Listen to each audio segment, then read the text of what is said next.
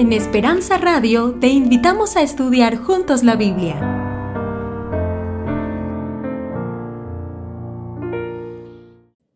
¿Cómo pasaron el día hoy? Bendecidos, ¿verdad? Qué privilegio tenerles a ustedes. Han sido muy valientes y han estado perseverando cada día aquí para aprender acerca de la ciencia de la salvación. Vamos a tener unas palabras de oración y comencemos con el estudio de este día. Oremos. Bendito Padre Celestial, te damos gracias por tu amor, tu misericordia, por el privilegio que tenemos de estar en tu presencia. Permite, oh Dios, que en esta hora tu palabra poderosa pueda cambiar nuestros corazones, que podamos cambiar nuestra vida a través del poder de tu palabra y que salgamos por esa puerta con la seguridad de que somos personas de éxito guiados de tu mano. Danos la salvación en esta noche y permite que podamos tomar decisiones que puedan cambiar el rumbo de nuestras vidas hacia una vida de felicidad, éxito y salvación. Quédate con nosotros en el nombre de Jesús. Amén. Mis hermanos saben que hay un, hay un problema, hay un dilema que no acabamos de entender. Nosotros los seres humanos, incluso los cristianos,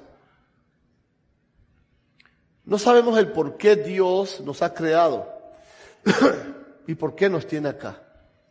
A veces me da tristeza ver a los cristianos incluso, fíjense, llenos de tristeza, amargura, dolor, sufrimiento, con el propósito de Dios para aquellos a quienes ha traído a, este, a la vida y para quienes ha hecho arreglos bien, a un precio bien elevado por nuestra salvación, no deberíamos vivir de esa manera. Yo les invito a buscar dos textos en el libro de Isaías. Quiero compartir estos dos textos con ustedes para que ustedes puedan entender de qué trata lo que estamos hablando. Ahí en Isaías 43 y versículo 7, Isaías 43, versículo 7, dice allí, ¿ya lo tiene? Dice la escritura, todos los llamados de mi nombre, para gloria mía los he creado, los formé y los hice. Hay mucha gente que lee ese texto pero no le entiende. ¿Qué está diciendo ese texto? Todos los llamados de mi nombre. ¿Quiénes son los llamados de su nombre? Nosotros, los cristianos.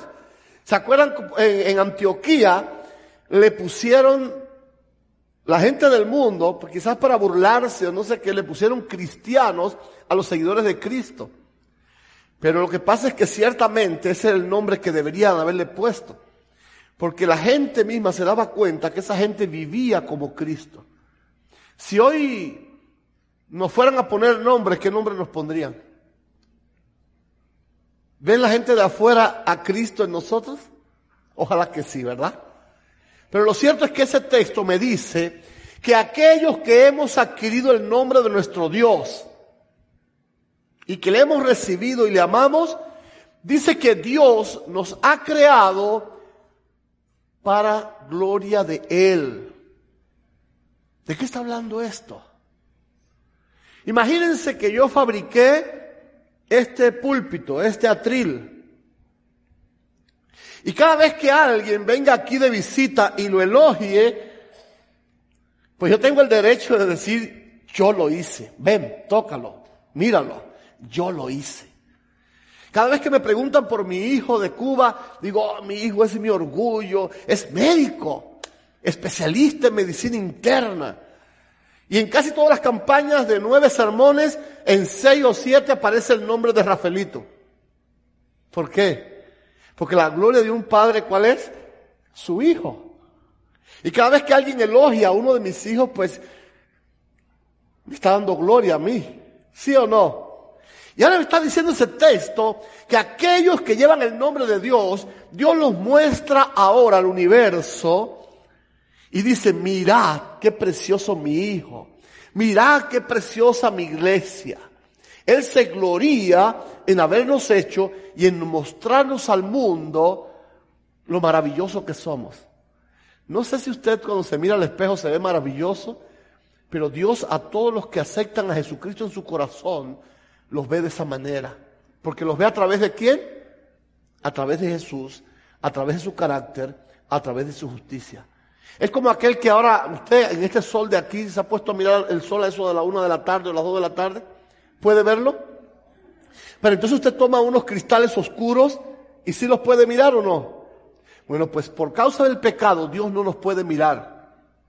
Pero aquellos que nos hemos rendido a Jesús, ahora Jesús es como esas gafas de sol. El Padre se lo pone y entonces puede mirarnos perfectos, santos, justos. ¿Estás entendiendo?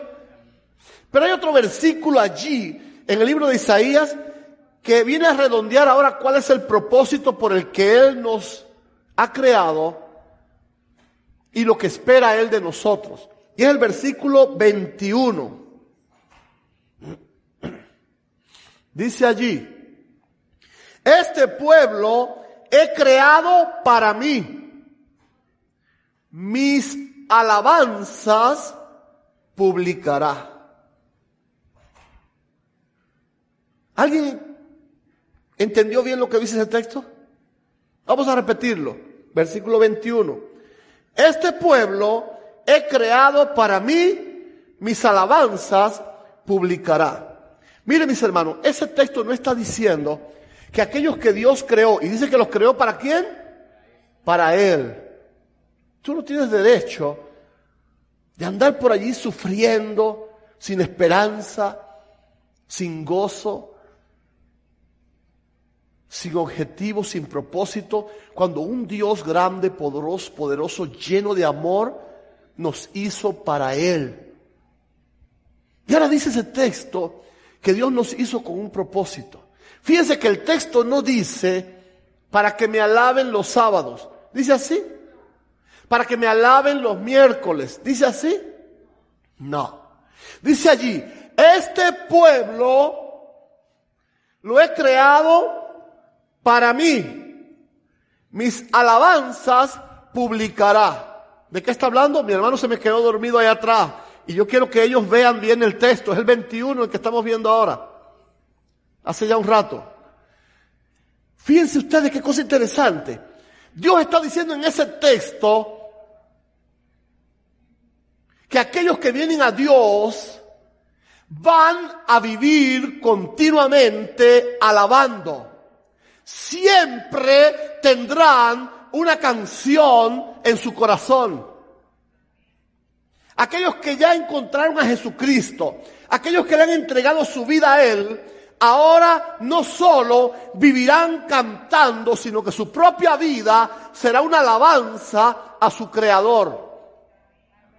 Y yo sé que hay muchas personas aquí que dicen, espérese, vamos a detener un momentico allí. Usted me está diciendo que aún en medio del dolor, del sufrimiento, de los problemas, de las pruebas, ¿hay que alabar a Dios? Te digo que sí. Yo recuerdo cuando yo estaba empezando hace 23 años este camino con Cristo, yo iba en un bus ahí en Cuba con el muchacho que es el, quien se casó con la muchacha que me llevó a la iglesia. Y ellos pues me estaban preparando, me estaban enseñando. Y nos bajamos del bus. Miren, en Cuba los bus se hacen, por ejemplo, para 70 personas, pero montan 1700. Y es una apretazón y de gente muy necesitada y la, necesidad engendra el crimen. Casi siempre que usted se baja de esos buses le han vaciado los bolsillos. Y cuando nos bajamos, a ese muchacho le habían levantado su billetera. Y nada más que él se dio cuenta, el bus ya iba caminando, estábamos en la, en la banqueta, en la acera allí, y él se tocó y empezó a glorificar a Dios. Gloria a Dios y gloria a Dios. Y yo, ¿qué te pasó? Es que me robaron la billetera. Y yo decía, estos cristianos están locos. Yo creo que mejor yo me salgo de aquí porque esto está complicado. Y yo lo llamo y le digo, ay, ven acá. ¿Cómo es que das gracias? Sí, doy gracias porque me robaron. Digo, ¿cómo que das gracias porque te robaron? Dice, sí, yo doy gracias porque me robaron y no fui yo el que robé. Y entonces fue que entendí. Y yo decía, mira cómo se puede alabar en medio del dolor. Pero bueno, una billetera es algo simple, es algo que quizás se puede reponer. El dinero va y viene y una billetera pues tampoco tiene mucho valor. Pero ¿qué pasa cuando algo terrible, cuando tú haces una obra buena y el pago que te dan es malo? ¿Hay que cantar también? Aquí tengo un ejemplo bíblico que es el que vamos a estudiar hoy. Y yo te invito a que busques allí en el libro de los Hechos, capítulo 16. Hechos, capítulo 16. Y vamos a estudiar acerca de dos siervos de Dios. Miren, permítanme leer, es del 17 en adelante, pero permítanme leer el 16 para que ustedes entiendan de qué se trata. Dice, aconteció que mientras íbamos a la oración, nos salió al encuentro una muchacha que tenía espíritu de adivinación, la cual daba gran ganancia a sus amos adivinando. Pablo y Silas habían llegado a Filipo con la misión de anunciar el evangelio de salvación. Y ahora cuando ellos vienen, detrás de ellos viene una muchacha gritando, estos dos hombres son siervos de Dios Altísimo y traen un mensaje de salvación. Escucharles. A mí me da gusto. El enemigo se molesta y trata de atacar al pueblo de Dios en todas las áreas. Pero cuando el enemigo se encuentra a alguien tan íntegro como estos dos, lo único que pudo hacer quizás fue hasta un trabajo de, bueno de propaganda, ¿sí o no? Porque lo que estaba diciendo era verdad. Esta gente son siervos de Dios. Y deben escucharlos. Pero ¿saben qué? Que Pablo se detiene y la mira y se da cuenta que esta muchacha está siendo prisionera de un demonio. El demonio de la adivinación estaba siendo esclavizada por ese demonio. Hay muchos demonios hoy, no me gusta hablar mucho de eso. Hay otras iglesias que se encargan de eso, pero está el demonio de la droga, del alcohol, son verdaderos demonios que destruyen la vida, los hogares, la felicidad, la prostitución, todo eso acaba con los sueños de la juventud, con un futuro glorioso que Dios ha preparado para nosotros. Y ahora cuando Pablo ve la condición de esa muchacha, le da dolor, porque saben cuánto dolor más se puede sentir que esa muchacha estaba enferma, esa muchacha estaba poseída, estaba encarcelada por el enemigo, pero ¿qué hacían sus dueños? Se beneficiaban de eso.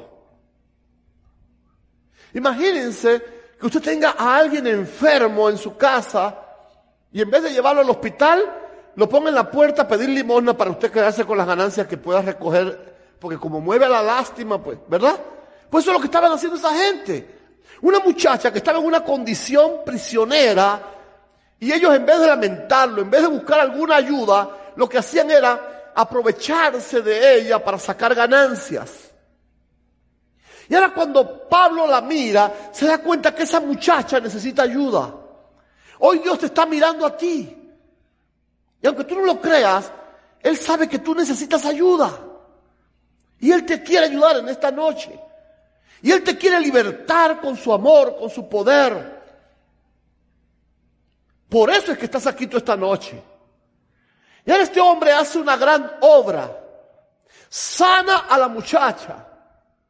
Fuera para que todo el pueblo hubiese aplaudido, ¿sí o no? Fuese para que todo el mundo le agradeciera por esta buena obra. Pero ¿qué pasa? Los dueños ambiciosos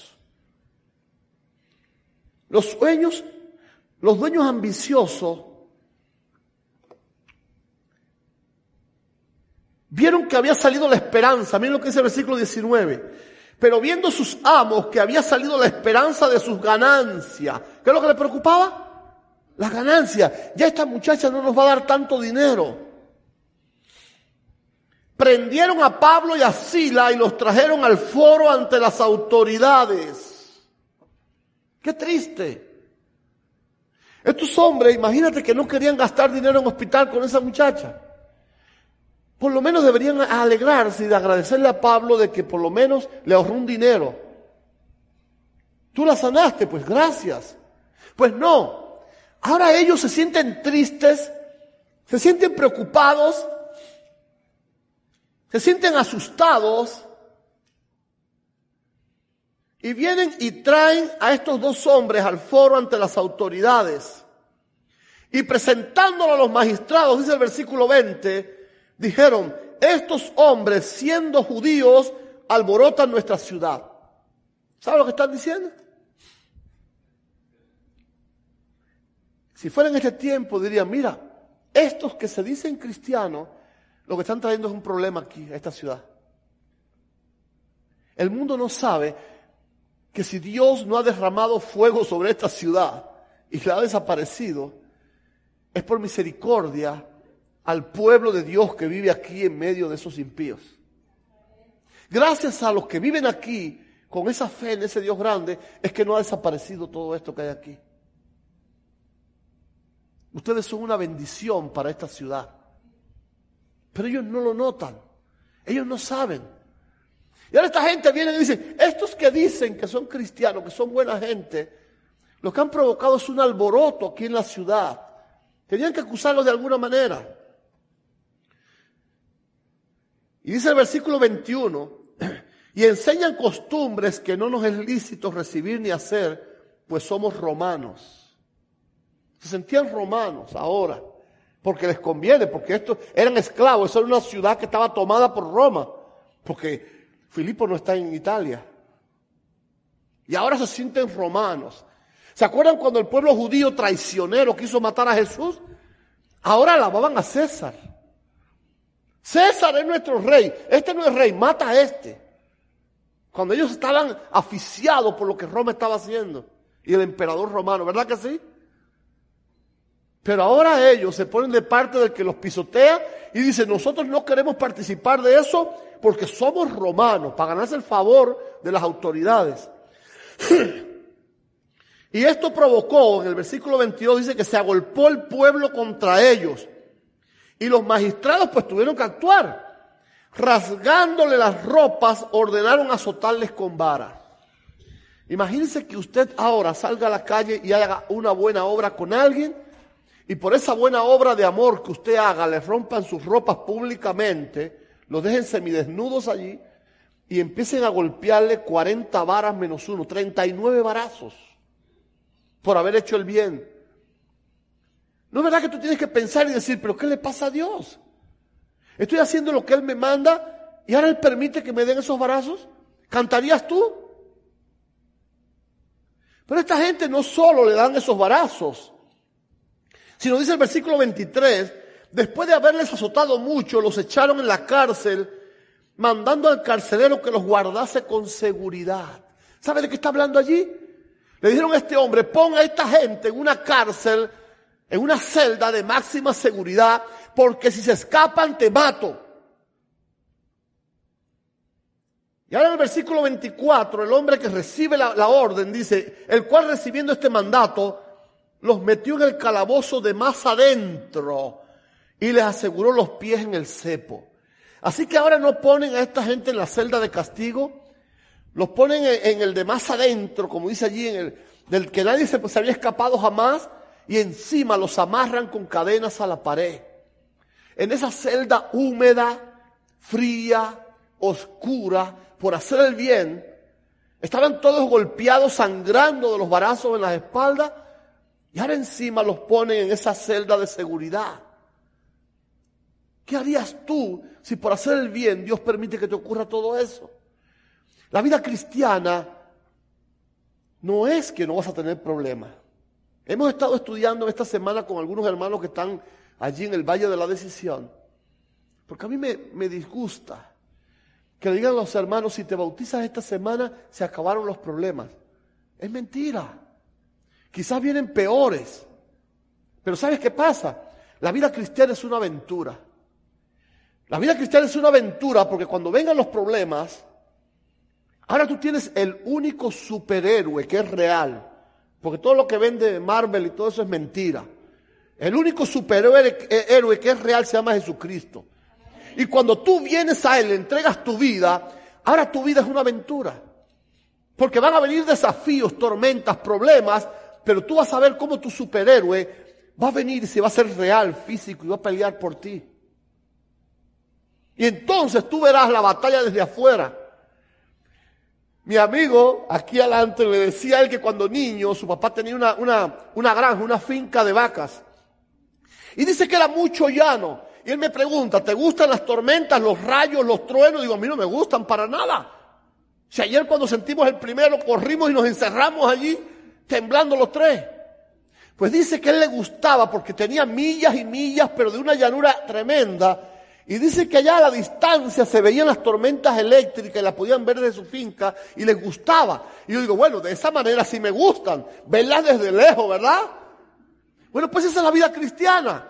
En la vida cristiana pasa como cuando tu infancia, mi amigo, que vas a ver las tormentas desde lejos y vas a ver a tu héroe, a Jesucristo, peleando por ti allá a la distancia, porque la tormenta no te va a hundir, porque el problema no te va a golpear. Y sabes algo, tu victoria estará garantizada, porque ese Jesús, al que tú tienes que escoger esta semana como tu superhéroe, como el dueño de tu vida, ese no pierde una. Es más, ni siquiera empata. Todas las ganas. Así que te estoy invitando a una aventura tremenda. Y ahora estos hombres los ponen en esa cárcel de seguridad. Y dice el versículo 25, pero a medianoche. Ese pero me indica que aunque estaba en una situación terrible, algo ocurrió a la medianoche. Han estado ustedes en una prisión a la medianoche a ver qué se escucha. Yo he estado tres veces en Cuba, prisionero. Y a la medianoche usted nada más que escucha quejas, gritos, lamentos. Y eso es lo que seguramente se escuchaba en esa prisión. Todos los presos tristes, angustiados, quizás ni le habían traído el, almuerzo o la comida o la cena en ese día, más las condiciones en las que estaban, estaban lamentando su condición. Todo el mundo estaba gritando. Pero sin embargo allí, en la celda de, seguridad, en la celda de máximo rigor, dice allí, pero a medianoche, orando Pablo y Silas, cantaban himnos a Dios. Esta gente habían entendido el propósito de tener a Dios en el corazón. Eso lo aprendí yo en Cuba. Porque a veces decimos, ¿por qué me trajiste aquí? Bueno, pues algún propósito Dios quiere cumplir contigo en ese lugar. A veces decimos, ¿por qué si es cristiano tuvo que ir al hospital? Ah, porque tiene un mensaje que dar y quizás sano no lo va a dar.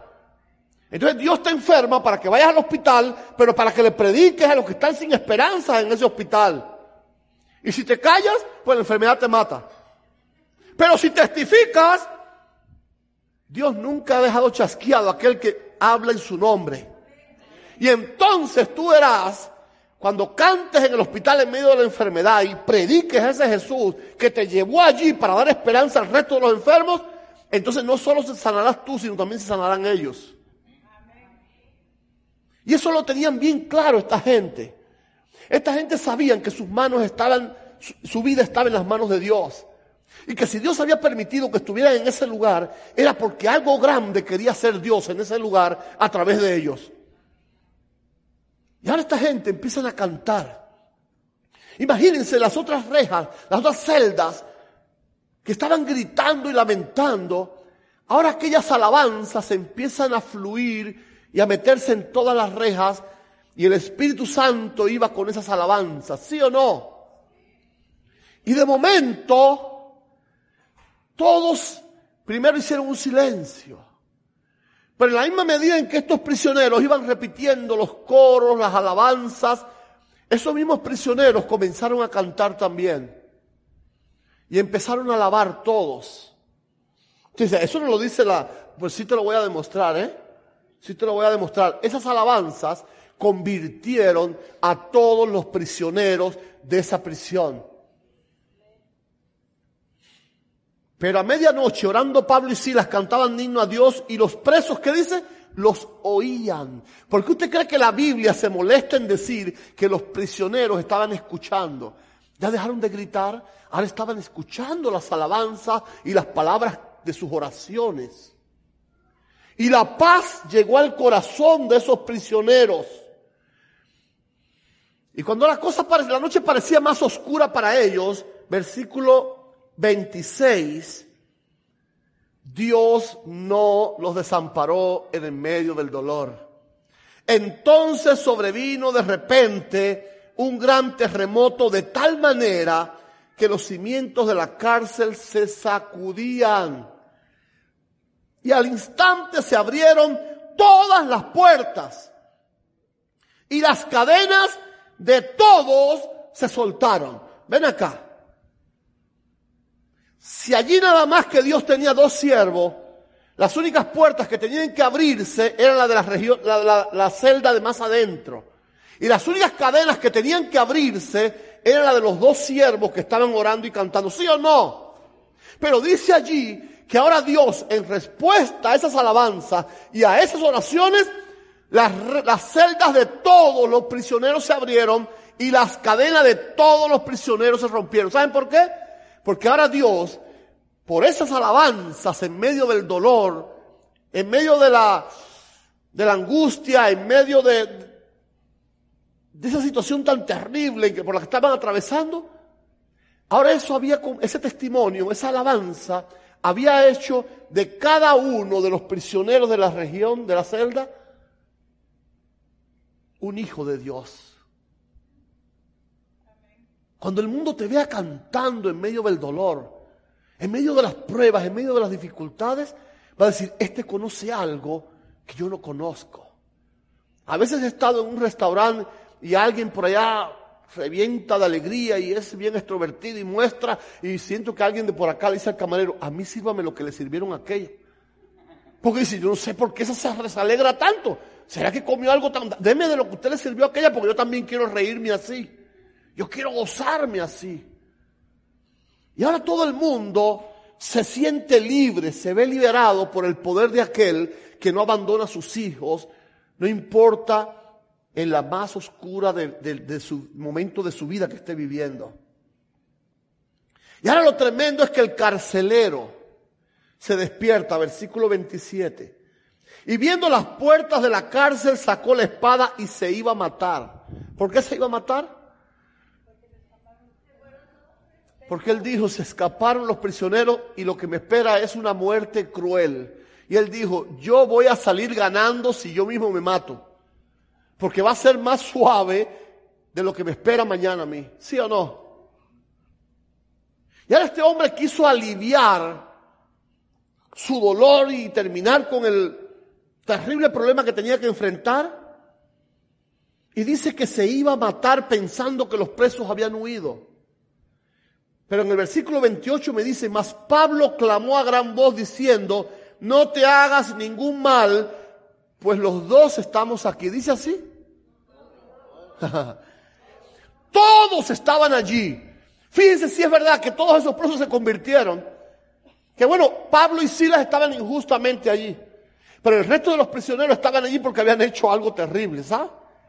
Y eran gente que estaban esperando una oportunidad para escaparse. Lo que pasa es que no habían podido.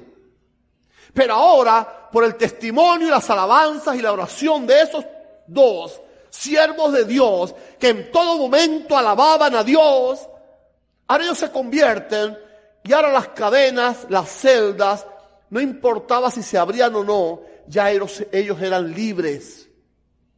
Cuando tú aceptas a Jesucristo, no importa que sigas viviendo en Las Vegas, vas a ser libre del alcohol, de la prostitución, de las drogas, de la moda, no sé cuál es la prisión en la que estás. Pero aunque sigas viviendo aquí, tú vas a tener libertad total si aceptas a Jesucristo en tu corazón. Y ahora este carcelero, al escuchar a Pablo diciendo, no te dañes, porque todos estamos aquí. Ahora este hombre se queda indefenso ante Pablo y dice, ¿de qué material están hechos estos?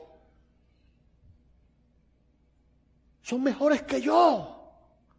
Porque yo soy el carcelero y me quería quitar la vida. Ellos estaban condenados allí y aún no se escapan cuando su Dios les responde y les abre la puerta. ¿Saben qué es lo que pasa? El carcelero posiblemente era el, mayor de todos los prisioneros que había allí. El que más necesitaba de salvación era el carcelero. La Biblia no lo dice, pero quizás, quizás Pablo le dijo al resto de los hermanos ya que estaban allí, quedémonos acá porque nos falta uno por ganar esta noche. Pablo no podía salirse de esa prisión sin haber completado la obra por la que Dios lo había traído allí. ¿Por qué? Porque el carcelero también es una criatura de Dios. Porque el carcelero también necesitaba escuchar un mensaje de esperanza y llevar salvación. A veces tú y yo hacemos sesión de personas y solo le llevamos el mensaje a este o a aquel. Pero Dios te tiene aquí en Las Vegas para que le prediques no solo a los presos, sino también al carcelero. Y ahora Pablo le dice a todos, espérense que todavía no hemos terminado la obra. Nos queda uno. Y ahora, cuando el carcelero ve que esta gente no se escapa, que son de un material distinto, dice el versículo 29, entonces pidiendo luz. A mí me gusta cómo empieza ese versículo 29. Entonces pidiendo luz, hermanos que no están bautizados entre nosotros, que están como amigos aquí porque alguien lo invitó. Es importante que aunque tú no entiendas lo que se ha hablado toda esta semana aquí, que pidas luz. Porque cada hermano que está aquí, el pastor, los líderes, hay mucha luz para entregarte. Hay cosas que tú no vas a entender pero estamos dispuestos a entregarte toda la luz que tú necesites para que también a partir de esta semana tú vivas alabando al Dios que te va a empezar a librar de todos los problemas, que va a cambiar tu vida, que va a poner sentido y propósito a tu vida y que te va a orientar en un camino de éxito, de prosperidad, de sanidad y también de salvación. Estás en el lugar correcto para recibir la luz. Cristo te va a iluminar, pero tiene también sus, instrumentos en este lugar para ayudarte a recibir esa luz. Y ahora este hombre pide luz. ¿Y luego qué más hace?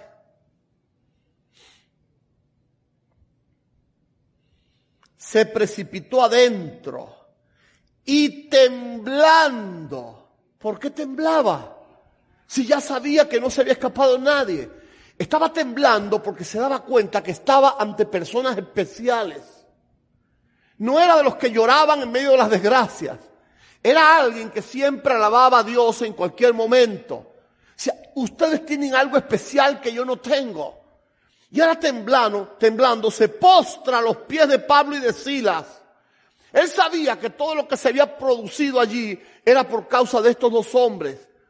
Eran los únicos dos que no eran violadores ni ladrones.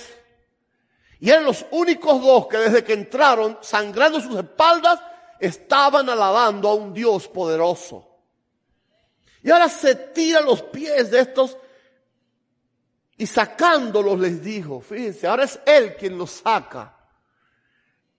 Y sacando, sacándolos les dijo, señores, ¿qué debo hacer para ser salvo?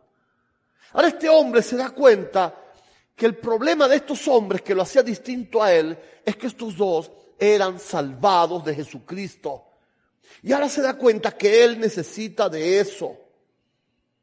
Y la respuesta es simple, como la que te voy a dar en esta hora. Porque también esa respuesta para él es la respuesta que tenemos para ti, para que tú te salves.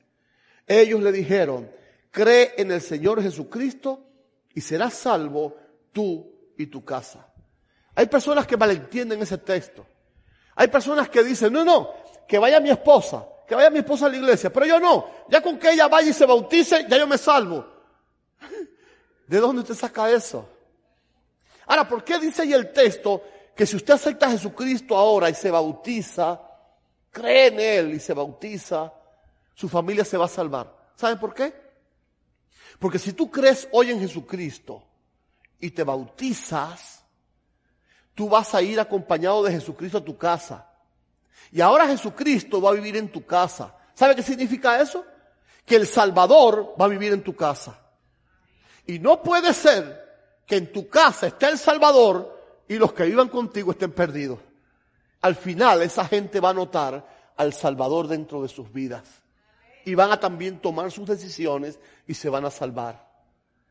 Qué lindo lo que dice. Y hay personas que dicen, es que todavía yo no sé nada. No tienes que saber nada para bautizarte. Porque creen que el bautismo es el final. Pero el bautismo no es el final, es el comienzo. Yo le explicaba a alguien en esta semana que mi esposa, cuando eh, estaba embarazada de Rafaelito, ella dio, tuvo un embarazo muy bueno, sin problemas, pero fue un tremendo problema los nueve meses. Porque ella, tú lo ves así flaquita, era dos veces más flaquita. Y la barriga era como de aquí al banco. Yo llegaba a los restaurantes con ella y me decían, llévatela de aquí que lo va a soltar, lo va. Yo dice, no, si tiene seis meses nada más. No, no, no, llévatela porque lo va a soltar aquí. Porque la barriga era de aquí allá. Y ella no podía con la barriga. Cuando mi niño nació, imagínense que yo le hubiera dicho a mi niño ahí en la cuna, mira, quiero que te quede claro esto. Tu mamá está sufriendo por nueve meses contigo ahí en la barriga. Así que ya naciste, ahora te toca a ti. Cuando te hagas pipi o popó, ahí están los pañales. Te secas con las toallitas ahí, te limpias y te cambias el pañal. Y si mira, aquí está la mamila y ahí está el microwave. Te calientas tu lechita y te la tomas. Porque ya tu mamá pues sufrió demasiado contigo, ¿verdad que sí?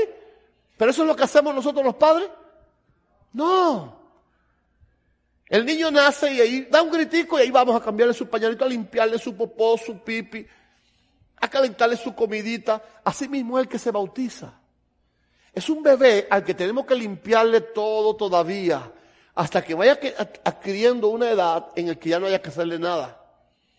Por eso es que dice Pablo que si tú te quieres salvar, solamente tienes que creer en el Señor Jesucristo. Eso es lo único que se necesita para que la salvación llegue a tu vida. Y ahora ellos le responden, cree en el Señor Jesucristo y serás salvo tú y tu casa. Y ahora en el versículo 32 dice, y le hablaron la palabra del Señor a él y a todos los que estaban en su casa. Escuchen esto. Ahora este hombre se lleva a los prisioneros a su casa. ¿Ves eso? Ya no tenía miedo de que se le escaparan. Ya no tenía miedo de que lo mataran. Porque cuando tú vienes a Cristo, hasta el miedo a vivir se te va. Hasta el miedo a los problemas se te va. Y ahora este hombre no temía. No dice qué hizo con el resto de los otros que estaban sueltos. ¿Quién sabe qué pasó con esos? Pero a estos los llevó hasta su casa. Y dice que allí en su casa entonces, versículo 33, y él, tomándolos en aquella misma hora de la noche, les lavó las heridas. El carcelero ahora le cuidó las heridas a estos hombres. Y enseguida se bautizó él con todos los suyos. Mis hermanos queridos, en el libro de Isaías leímos el segundo texto, el versículo 21 del capítulo 43. Este pueblo he creado para mí, mis alabanzas publicará. Dios quiere tener una iglesia en Las Vegas que cante en medio de la alegría, pero que cante también en el medio del dolor, que cante en una boda, pero también cante en la prisión, en un funeral, porque Dios está al control de tu vida y tú siempre tendrás motivo para cantar, porque tú sabrás que si has pasado por esa situación es porque algún propósito tiene, tiene Dios para ti y tu vida está en control. Nada debe asustarte, ni incluso la muerte porque Jesucristo, el que estemos estado presentando en esta semana, es la resurrección y la vida. Y el que cree en Él, aunque esté muerto, vivirá. O si no, ¿qué explicación tiene David en el Salmo 23 cuando dice, aunque ande por valle de sombra y de muerte, no temeré mal alguno? ¿Por qué? Porque tú estarás conmigo. Y la presencia de Dios en tu vida es la garantía para que tú seas feliz no importa donde tú vivas, en qué condiciones, en qué circunstancias. Vale la pena hacerse cristiano. Hablando en términos normales y económicos, es negocio hacerse cristiano. Es negocio, es ventajoso entregarle tu vida a Jesucristo. Esa vida que hasta hoy tú no has podido ni con tu fuerza ni con tu sabiduría hacerte feliz ni siquiera a ti mismo ni a los que te rodean. Pero ahora Jesucristo está dando la oportunidad que si le permites a Él tomar el control de tu vida, ahora tu vida será un canto perpetuo. Y los que te rodean vivirán de la felicidad que ahora tú también podrás darle a ellos el gozo, la esperanza y la seguridad en la salvación. Mis hermanos queridos, en esta hora vamos a escuchar un canto. Vamos a escuchar un canto de nuestros hermanos. Y yo te suplico que si tú decides como este carcelero, entregarle tu vida a Cristo para que tu vida sea una canción desde ahora, una alabanza desde ahora y por la eternidad, y que no haya problema que te pueda derrumbar, y que no haya tristeza que te pueda caer en depresión, ponte de pie. Cuando los hermanos canten, ponte de pie y entrégale tu corazón a Cristo. Porque la única manera de ser feliz en este mundo es con tu vida guardada en Cristo Jesús. No sé si ya lo has intentado a tu manera y has visto que resulta inútil. Cuando crees que lo estás logrando, la persona en quien confías te traiciona. El dinero en quien confías se te gasta en una sola noche, en una de esas máquinas. Todo en este mundo es un espejismo. Todo se nos va entre los dedos. Solo Cristo Jesús permanece y puede garantizarte una felicidad eterna. Puede poner en tu corazón propósito de vida y garantizarte la salvación.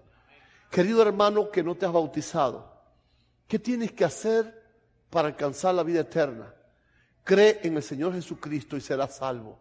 Si hay alguien en esta noche que quiere creer que Jesús puede cambiar su vida, su matrimonio, su economía y su destino eterno, mientras mi hermana canta, ponte de pie, porque yo quiero orar por ti para que tú esta misma semana le puedas entregar tu vida a Cristo y dar testimonio de su amor y la bendición de Él pueda venir a ti desde ahora y por la eternidad.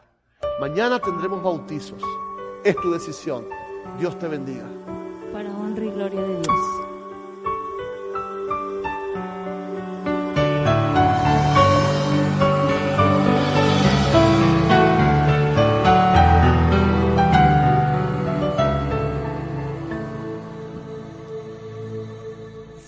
Tanto te amó, porque ahora le das la espalda. Sufrió tu dolor, llevó sobre él tus cargas.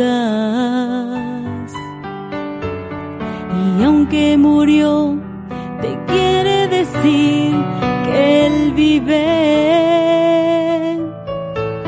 Y junto con él resucitarán todo al que el Calvario mire. Él no pereció, dejó la tumba vacía. Él no pereció, resucitó al tercer día. Él se levantó, la muerte venció. Nada detenerlo podía. Él no pereció, dejó la tumba vacía.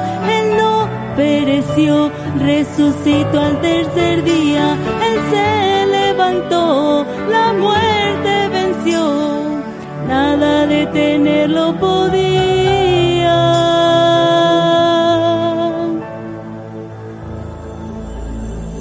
Tanto te amó, porque ahora le das la espalda.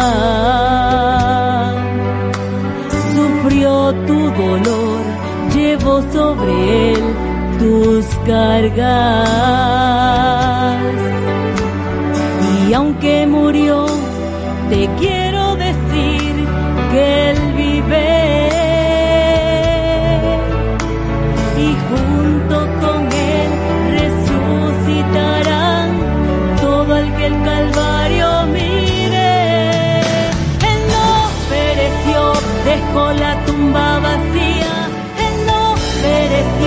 resucitó al tercer día, Él se levantó, la muerte venció, nada de tenerlo podía, Él no pereció, dejó la tumba vacía.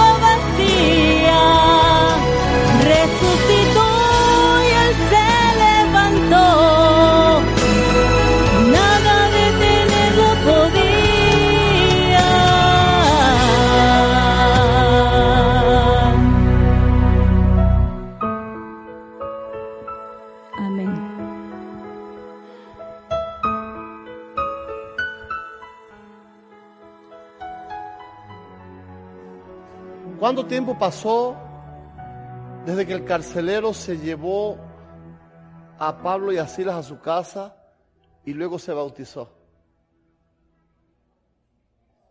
Lo único que hizo ese hombre antes de bautizarse fue lavarle sus heridas.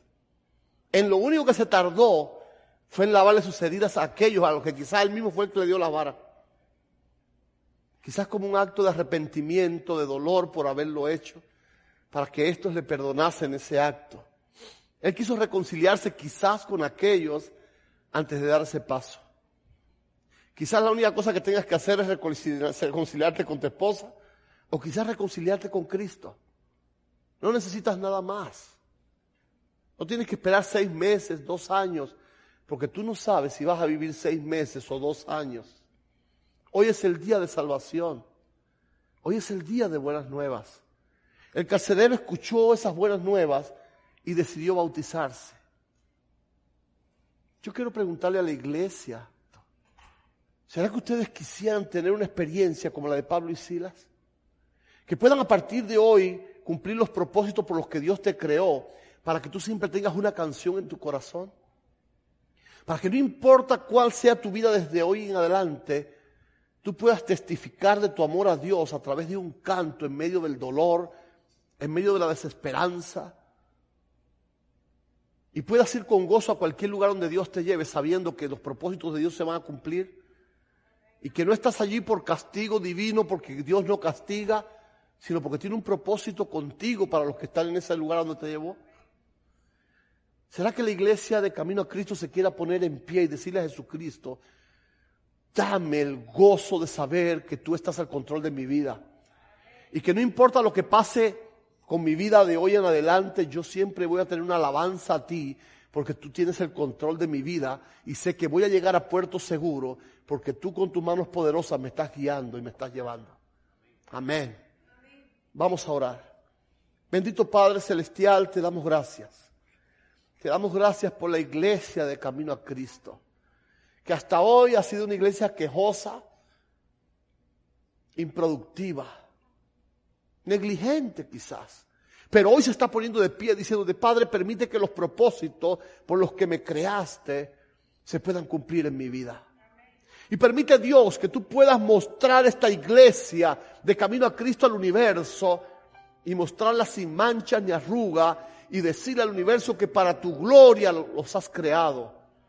Y permite que esta iglesia pueda entender que hemos, hecho, hemos sido hechos para ti y que nuestra misión fundamental es publicar las alabanzas a tu nombre.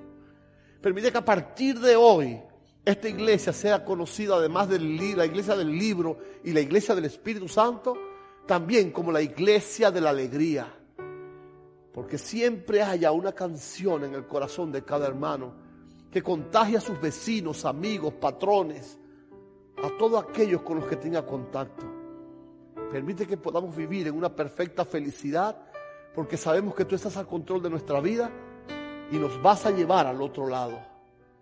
Gracias Dios por la bendición de haber conocido a estos mis hermanos.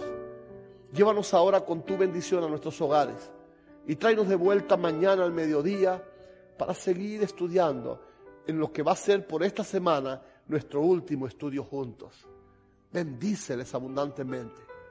Gracias por tu amor. En el nombre de Jesús te agradecemos. Amén.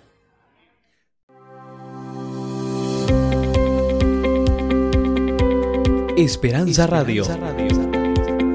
Siga disfrutando de nuestra programación en www.esperanzaradiolv.com.